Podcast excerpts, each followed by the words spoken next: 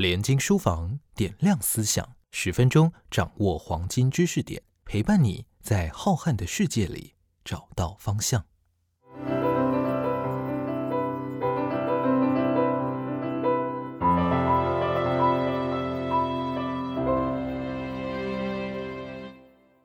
大家好，呃，我是联经出版公司文学编辑黄荣庆，今天很高兴要跟大家来聊一本书，叫做《呃我的编辑是第一夫人贾桂林》。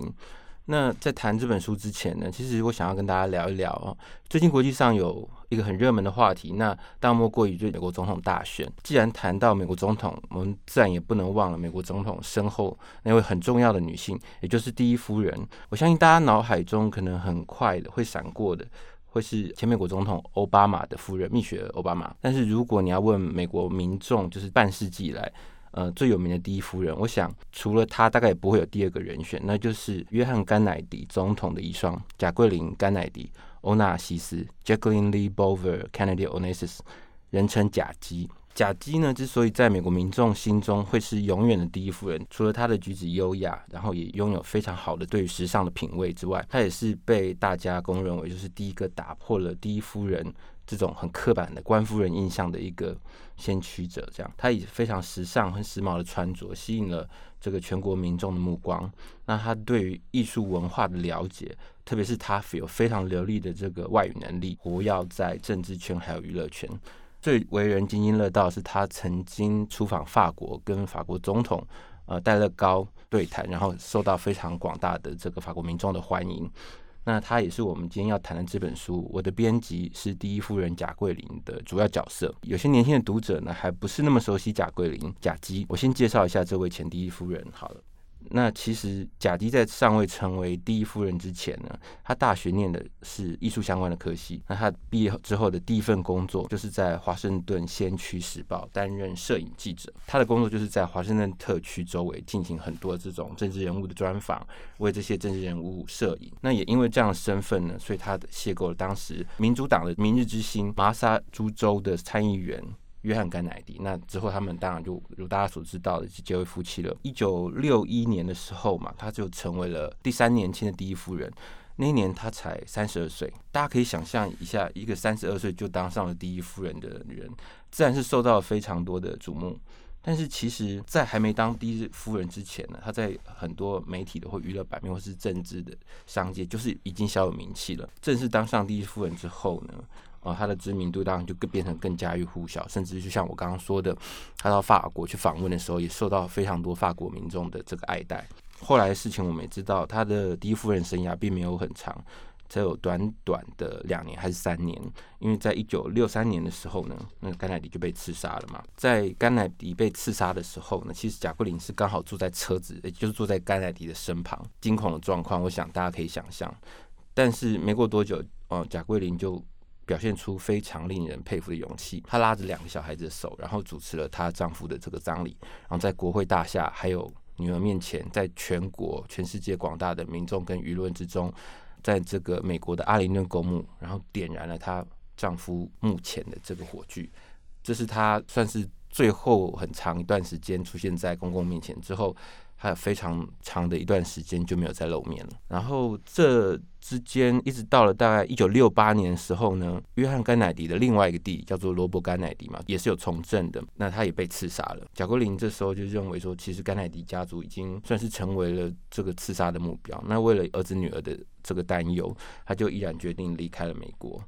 那一年的十月呢，她嫁给了曾经是世界首富的呃希腊船王亚里士多德欧纳西斯。这个婚姻呢，嗯，也是聚少离多啦。两个人的真正相处时间并没有那么多。一直到了船王去世之后，他和他的儿子女儿又搬回到纽约常住，然后并且担任双日出版社。Double Day and Company 编辑，那这个双日出版社，我先解释一下，它后来也被收购，它就是现今的这个企鹅兰登书的出版公司的一部分。那后来贾桂林的感情生活其实也非常低调，他后来还在美国纽约的时候，他就跟一位比利时裔的已婚钻石商人企业家同居，到他过世。那听到这边呢，我相信很多人大概不太晓得了，原来。前第一夫人，然后曾经是世界首富的这个太太贾桂林贾姬，她的中年四十六岁的时候，居然是回到职场去当一位图书编辑。四十六岁，大家可以想象一下，以她那时候的出身背景、跟经济状况，甚至是知名度。他其实下半辈子根本就不用烦恼。或许很多人会觉得说，他会不会是个玩票性质？其实他也不缺钱。后来我们晓得了，他在出版界任职了将近二十年，二十年的职业生涯可以催生出多少本的书，培养出多少位作者，这是当然是令人蛮佩服的一个点。我觉得这边还蛮值得大家去思考的。从这件事情我们可以知道，他其实对于编辑这件事情，他是非常有热忱的。我接下来介绍这本新书呢，其实呃，我的编辑是第一夫人贾桂林，他的英文原文叫做 The Editor，就是编辑。这个编辑当然指的就是贾桂林。那这本书的书中的时代背景呢，甚至场景，其实大部分都是围绕着贾桂林，还有跟他的生平有很多关系。小说的一开始的时代背景设定，就是设定在贾桂林。嗯，后来第二段婚姻离婚之后，回到纽约担任双日的出版社的编辑。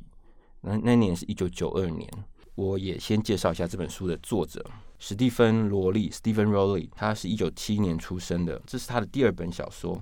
他的第一本小说蛮畅销的。那他本身是除了作家的身份之外，也有在报纸写专栏，还是一个电视剧作家。值得一提的是，这个作者他是本身是出柜的同志作家。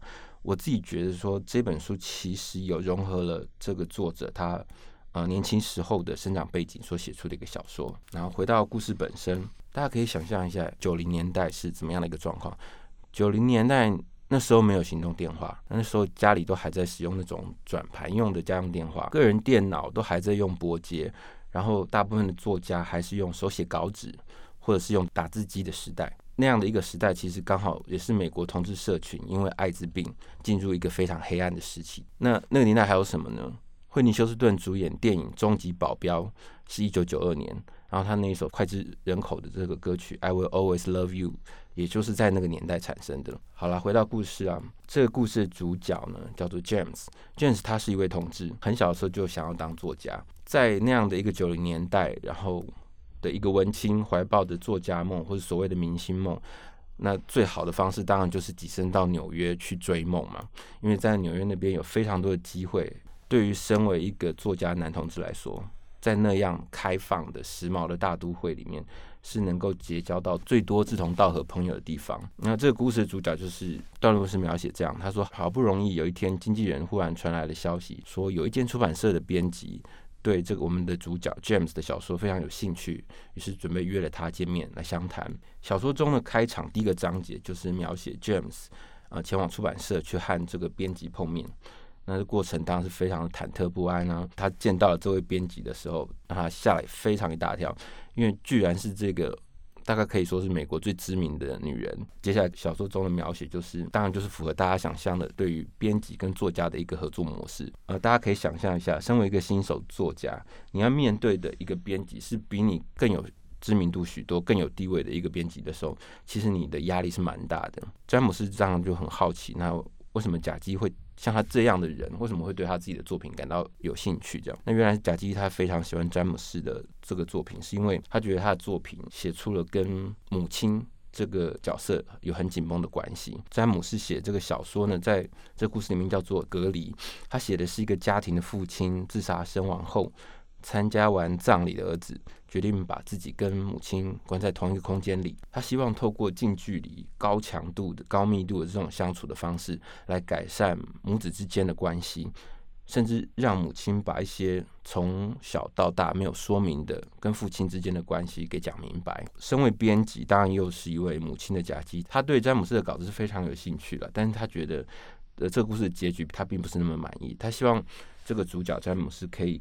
写的更贴近他小说中的这样的一个情节，去甚至鼓励他去面对他实际跟他母亲这样的一个裂痕。那我们的主角 James 他的确也这么做了，但是没想到在家庭聚会中呢，母亲亲口向 James 揭开了一个埋藏非常久的家庭秘密。在这边，嗯，其中我卖个关子。总之呢，这 James 因为得知了这个家庭秘密之后大受打击，但也因为趁这样的一个机会，把话跟母亲讲开了。他开始重新去思索，说他原本的小说里面到底欠缺了什么样的东西。也在写作的同时啊，对自己提问了很多作家会对自己提出的终极提问：我是谁？然后我究竟又为什么而写？当然，随着截稿日逐渐的逼近，詹姆斯。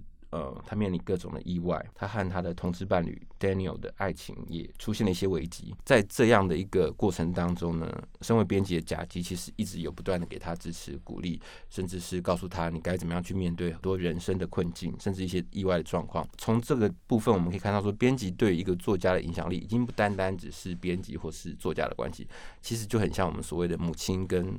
儿子的一个关系，因为其实他是有点像是人生的一个指引方向的一个好友或是建议的人这样，但他其实也有意识到，原来贾桂林有一个比帮他出出更远大的计划。这个段落是故事里面我还蛮喜欢的一个段落，我分享给大家。在这个 James 终于克服了种种困难之后的新书发表会前夕嘛，James 就问。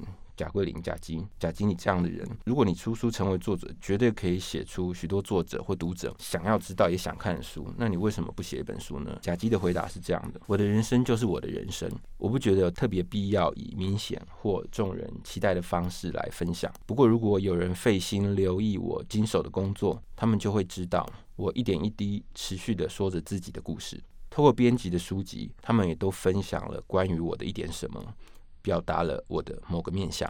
听到这边，我想大家应该会跟我还有跟主角 James 都冒出一样的问题。既然贾基会这样说，那 James 这本写跟母亲隔离的小说，对于贾桂林来说又表达了什么面相呢？小说里的贾桂林是这样回答的：比起其他的书，你的书更能够说明我是谁。这本书可以作为一个母亲的心声。我相信。在读完这本书之后啦，搭配上你认识贾桂林的一些这样的生平，大家就会理解到，其实这本小说非常有意思。它针对对贾基的这个生平的故事做了一小部分的虚构，把他很多的这些人格特质都融合在这个小说里面。其实小说里面发生的很多事件都是真实事件，作者很巧妙的把它融合到小说剧情里面。我觉得读完这本书之后，你会有两个面向，一个是你可以更认识贾基。作为一个非常坚强的女性，她是怎么样的一个人？那另外一个部分是，你可以知道，就是一个作家跟一个编辑的关系是怎么样的一个进行，然后非常有趣。我觉得这本小说，呃，还有另外一个蛮重要的议题是，这个作者 James 他是个同志嘛，那里面的故事也有在讲述到他跟他母亲之间相处的一些过程，他们两个之间当然有很多矛盾或者是伤痛，但是透过甲基的介入。这本书为很多充满疑惑或是充满矛盾的母子关系提供了一个，我觉得算是有找到一种和解的方式跟宽恕，所以蛮想要推荐给大家的，希望大家会喜欢。